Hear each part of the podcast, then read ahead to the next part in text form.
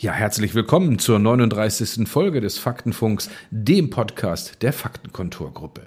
Wir haben heute Dr. Gerhard Spörl zu Gast, ehemals Journalist bei der Zeit und danach viele Jahre beim Spiegel. Freuen Sie sich auf ein spannendes Gespräch. Ihr Host und Gastgeber Dr. Roland Heinze erwartet Sie.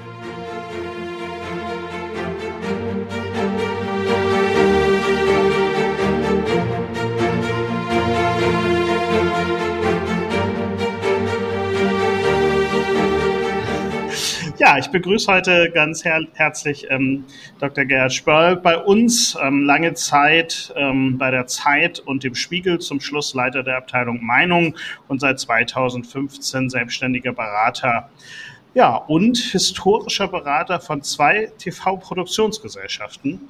Ähm, spannend. Ähm, unser Thema heute im Faktenfunk ist allerdings die aktuelle politische Lage und wir haben das mal überschrieben mit dem mit der Überschrift Weiter so, jetzt mehr Ökosozialismus wagen oder Sprung in die digitale Zukunftsperspektive und Kommunikation und die Kommunikation im Bundestagswahlkampf 2021. Ein bisschen sperrig, ähnlich wie der Wahlkampf bis vor kurzem.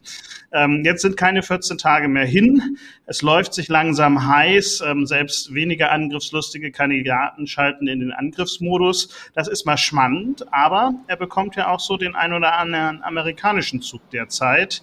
Ähm, ist da noch die große Schlammschlacht zu erwarten oder gehört das schlicht zum Geschäft, was wir gerade sehen, Herr Spör? Ich glaube nicht, dass die große Schlammschlacht zu erwarten ist. Und äh, Amerika hat da einfach einen kulturellen Vorsprung, den wir nicht äh, wettmachen sollten. Die äh, natürlich ist momentan Armin Laschet derjenige, der angriffslustig sein muss, weil er zu lange der gute Onkel war und äh, im falschen Moment gelächelt hat und deswegen viel wettmachen muss. Genauso wie Annalena Baerbock, die ja auch einiges wettmachen muss, aber in einer ganz anderen Rolle ist. Das sah man ja in diesem, bei dieser Fernsehsendung, die da Triell genannt wird, dass sie dann so die, die, das, das Weltkind in der Mitte gespielt hat und nach dem Motto, lass die beiden Herren über die Vergangenheit streiten, ich rede über die Zukunft. Das war eine sehr geschickte Rollenzuteilung, die sie sich da selber vorgenommen hat. Klar, dies ist die letzten Tage. Die Parteien werden alle eigene Umfragen haben, die vermutlich bei der CDU besser ausfallen als, als die öffentlich gemachten und öffentlich verbreiteten. Die, die Verteilung ist klar. Wolf, äh, der Olaf Scholz muss halten, was er hat. Und die anderen beiden müssen mehr kriegen, als sie momentan haben, weil sie so viel verloren haben in den letzten Wochen. Spannend. Nun sind Sie ja ein geschulter Beobachter und das ist ja in Ihrer beruflichen Werdegang nicht der erste Wahlkampf, äh, den Sie erleben ähm, und auch für sich begleiten. Ähm, wenn Sie die dreimal einordnen, wagen Sie sich an eine kleine Charakterisierung? Also alle drei sind keine Kracher. Und alle drei haben dasselbe Problem, dass sie nämlich äh, noch nie Kanzler waren. Und da geht jemand, der 16 Jahre Kanzler war. Das ist für jede, für jeden der drei eigentlich eine große Chance. Und äh, die Sensation dieses Wahlkampfes ist, wie zwei davon ihren Vorsprung vergeigt haben. Und zwar das, was man im Tennis Unforced Errors nennt. Wer Annalena Baerbock geraten hat, dieses äh, Buch zu schreiben, wobei Politikerbücher fast immer überflüssig sind, hat ihr keinen guten Rat gegeben, dass sie nicht irgendjemanden mal ganz kalt auf ihre auf ihren Lebenslauf hat schauen lassen und überhaupt mal nach Schwächen gucken lassen. Das zeigt, dass sie auch ein Maß an Unprofessionalität hat. Und dieses Maß an Unprofessionalität hat sie zu, sogar in die Arme von Herrn Scherz getrieben, der sonst ganz andere Leute verteidigt, jedenfalls keine Grünen. Und äh, Armin Laschet, das, äh, dieses seltsame, bübische, auch ein bisschen unangenehme Lachen in Erftstadt, wer, dass ihm sowas unterläuft, ist mir absolut, absolut äh, unerklärlich. Und äh, das hat diese Schwäche der beiden hat dazu geführt, dass dieser stoische Hamburger, der vor Sachwissen strotzt und seine ganzen Schwächen bestens überspielt, ähm, von ganz hinten nach ganz vorne gekommen sein mag. Ähm, keiner von den, bei, von den dreien ist der geborene Nachfolger. Es gibt keinen. Alle drei machen eigentlich uns alle bisschen unzufrieden und ratlos. Aber am Ende muss es ja einer sein.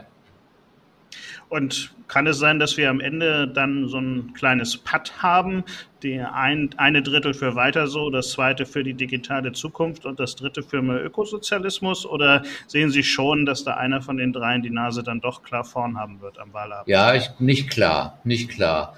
Aber äh, vielleicht mit zwei Punkten Vorsprung und das wird Armin Laschet sein, glaube ich.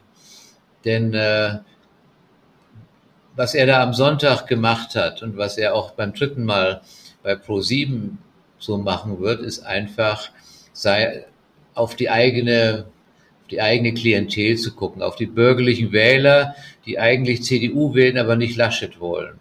Dem muss er einen Grund geben, dass er, dass er tough erscheint und aggressiv erscheint und und nicht mehr der gute Onkel ist. Das ist, das ist, glaube ich, ganz wichtig. Deswegen ist es auch für ihn gar nicht so wichtig, ähm, der, der, der Sieger dieser Triell zu sein, sondern für ihn ist es wichtig, dass in die Partei hinein der Ruf schallt, äh, ja, den kann man doch wählen. Wenn man jetzt mal auf die anderen Mitspieler guckt, die ein bisschen in den Hintergrund gerutscht sind, eine stabil starke FDP, ja, die nicht, schwächelnde Linke, ja und, und schwächelnde AfD. Wie betrachten Sie die drei? Ja, die, die Linke ist äh, überflüssig. Das hat man ja schon im Osten gemerkt. Da hat die AfD ihre Rolle als Kümmerer und als, als Protestpartei übernommen. Und äh, deswegen, ich halte sogar für möglich, dass sie kna ganz knapp über fünf Prozent liegt. Die FDP profitiert eben nicht von der Schwäche der Union, wie man das hätte erwarten können sondern die, die SPD hat ja zehn Punkte zugelegt. Das heißt, dass sowohl von der Union als auch von den Grünen potenzielle Wähler, nicht die Wähler selber, aber potenzielle Wähler zu äh, abgewandert sind. Ähm, die FDP wird sich, wird eigentlich äh, sich insgeheim fragen, wieso stagnieren wir? auf vergleichsweise hohem Niveau, aber wieso sind wir nicht bei 14 und sondern immer noch bei 11? Und äh, die AfD, ja, das ist immer die Unbekannte. Das ist die Unbekannte. Ich persönlich würde ja mir wünschen und der, oder der AfD wünschen, dass sie einstellig wird, aber sie kann auch 12 Prozent bekommen. Sie kann auch auf gleicher Höhe mit der FDP liegen. Schwierig einzuschätzen. Als erfahrener Beobachter und ja auch Kommentator von zahlreichen Wahlen, ähm, haben Sie sicher auch einen guten Überblick, was ist eigentlich in den Wahlkämpfen über die Jahrzehnte anders geworden und wo ist eigentlich die hübsche und nette Wahlkampagne, wenn es sie überhaupt jemals gab, von früher hin? Also die beste Wahlkampagne macht die SPD. Das, das, ist die eigentliche Überraschung, weil die SPD eigentlich nie gute Wahlkampagnen gemacht hat, also jedenfalls seit 1998, seit Schröder.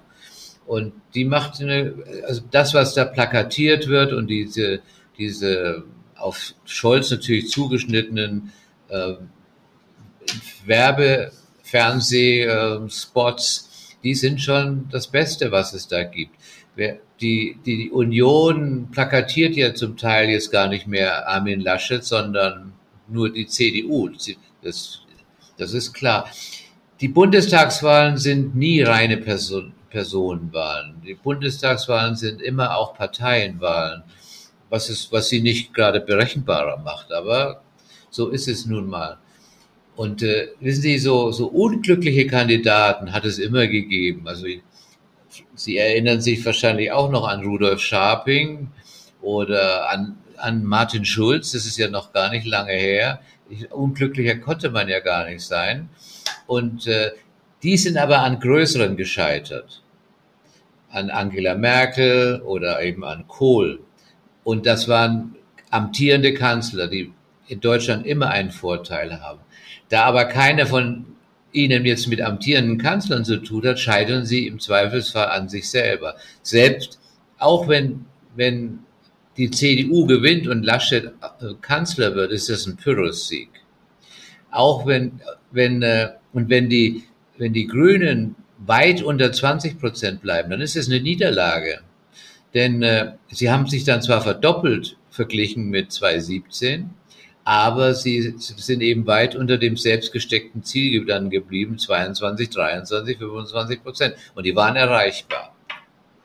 Wenn wir mal in die digitale Wahlkampfarena gucken, ähm, stehen Facebook und Co. im ständigen Austausch mit dem Bundesamt für Sicherheit und Informationstechnik. Es gibt Empfehlungen für die Wahlkämpfenden, wie denn nun ein sicheres Online-Verhalten am besten ja. aussieht und wie Hass und Hetze gelöscht werden können. Ähm, reicht das aus? Oder haben wir da durch die Hintertür eine Klimaveränderung in der politischen Auseinandersetzung? Es ist ein Fortschritt meiner Ansicht nach. Ich, ich, ich äh, ertrage das kaum, ehrlich gesagt. Diese dieser, diesen Hass die auch beim, also wenn ich einen Online-Kommentar, T-Online-Kommentar schreibe, dann schütten sich da Leute aus. Also ich finde das unfassbar, weil diese völlige organisierte Verantwortungslosigkeit, die da aus dem Netz, Facebook, Twitter, Instagram äh, niederprasselt, ich finde das grauenhaft. Und wenn da, wenn da eine, ein gewisses Regulativ eintritt, dann ist es ein Fortschritt, es ein kultureller Fortschritt. Und wenn man jetzt mal einmal noch mal hinguckt, wurde ja viel diskutiert seit den letzten Wahlen, ob es Einmischung von außen gibt. Das Thema Fake News ist aufgekommen. Ähm, müssen wir damit wieder rechnen oder ist diese Wahl so unwichtig, dass sich da keiner einmischt? Damit rechnen muss man immer. Aber vielleicht äh, sind ja die, sozusagen die, die Alarmglocken so laut gehört worden, dass da genügend Brandmauern aufgestellt sind, so dass äh, die, die Trolle, die da irgendwie aus dem Osten durch die neue Ölgasleitung äh, kommen, durch die neue Gasleitung kommen, äh, vielleicht werden die dadurch auch verhindert. Aber wir sind eben auch nicht Amerika und wir sind, hier ist auch kein Trump im Spiel, ne, den, den man so damit füttern kann. Trump ist ja auch durchaus jemand, der durchs Fernsehen groß geworden ist. Und jetzt haben wir ja seit dem 22. August Bild TV als Sender für ganz Deutschland. Äh, die neue Informationsoffensive des Springer Verlages mitten im Wahlkampf. Was erwarten Sie davon? Nicht sonderlich viel, ehrlich gesagt. Die Bildzeitung, die Bildzeitung ist ja zu so einem Kampfblatt mit hetzerischen Ansätzen, um das vorsichtig zu sagen, geworden, nur aus einem einzigen Grund, und das ist diese eklatant schwindende Auflage. Also da, da schreit einer Mordio, weil ihm die Bedeutung abhanden kommt. Und Bild TV ist der Versuch, das dann ein bisschen breiter zu machen. Glaube ich nicht, dass das funktioniert. Es funktioniert nur bei denen, bei denen es funktioniert, aber es, es wird, es hat keine es hat keine Ausbreitung in die, in die Mitte hinein. Wir haben ja, ähm, wie bei allen Wahlen, nur gefühlt ist es mehr geworden, jetzt tagtäglich neue Meinungsumfragen. Ähm, wenn man jetzt mal richtig hinguckt, ähm, Agenturen, äh, die Auguren und die Meinungsforscher lagen ziemlich oft daneben in der Vergangenheit. Ähm, völlig egal, ob in Deutschland, Frankreich oder den USA. Warum liegen die so schief? Na, weil sie an ihre eigenen ungewichteten, schnell schnell abgeschossenen Umfragen sich selber besoffen reden. Inzwischen ist es ja so, dass Stimmungsbilder Stimmung machen. Und äh, ich, ich rate immer, diesen Umfragen einfach nicht so viel Gewicht zu geben. Alle, das, das ist ein blödsinniges Spiel, das natürlich alle mitmachen. Und wenn ich heute noch beim Spiel wäre, würde ich das vielleicht auch mitmachen müssen. Das, ich will da gar niemandem sagen, er darf das nicht, aber es ist so, dass äh, die immer daneben lagen. Und zwar, sie lagen in Sachsen-Anhalt gerade eklatant daneben und sie lagen auch 2017 platt daneben. Und zwar immer geht es um die CDU. Das ist das Interessante dabei. Immer um die CDU. Die CDU einzuschätzen fällt den Demoskopen ungeheuer schwer. Und das hat natürlich mit den CDU-Wählern zu tun die wählerisch geworden sind. Und jetzt gerade wählerisch geworden sind, weil da dieser, ja, ich weiß gar nicht, wie man Laschet nennen soll. Ich, ich, ich persönlich habe gute Erfahrungen mit ihm gemacht, weil er ein angenehmer, leutseliger Mann ist, mit dem man gut, sich gut unterhalten kann.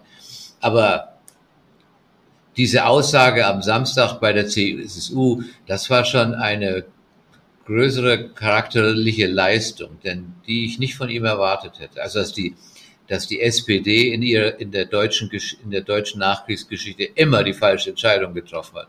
Ja, mit wem hat eigentlich die Union in den letzten letzten Jahren häufiger regiert mit der FDP oder mit der SPD? Ah, vielleicht wollte man aufpassen, dass nicht so viele Fehlentscheidungen getroffen werden. Aber das ist ein anderes Momentum. Ähm, eine Frage, äh, die ich dann noch habe zum Abschluss.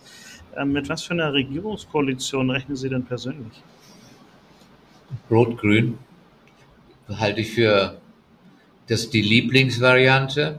Aber es wird ganz, ich, ich persönlich würde für Deutschland Schwarz-Grün für die richtige Ko Ko äh, Koalition halten. Ob das reicht? Hm, wahrscheinlich reicht's ja nicht. Also muss man einen dazu nehmen und dann wird dann wird's eben die FDP. Also das, was neulich neulich vor 2017, 2018 gescheitert ist, wird dann zustande kommen.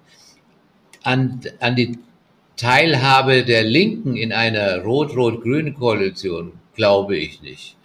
Zumal sich auch die Frage stellt, ob das dann reichen würde. Also deswegen glaube ich, Deswegen glaube ich, der Scholz erhofft sich SPD, Grüne, FDP. Ich erhoffe mir CDU, Grüne, FDP. Ja, und dann sind wir am 26. auf jeden Fall ab 18 Uhr alle deutlich schlauer. Ich bedanke mich, dass Sie sich die Zeit genommen haben, hier bei uns im Faktenfunk äh, dabei zu sein. Vielen Dank für das Gespräch, Herr Dr. Spörl. Ähm, es wird also wieder spannend. Mein Name ist Roland Heinze, Ihr Gastgeber und Host im Faktenfunk.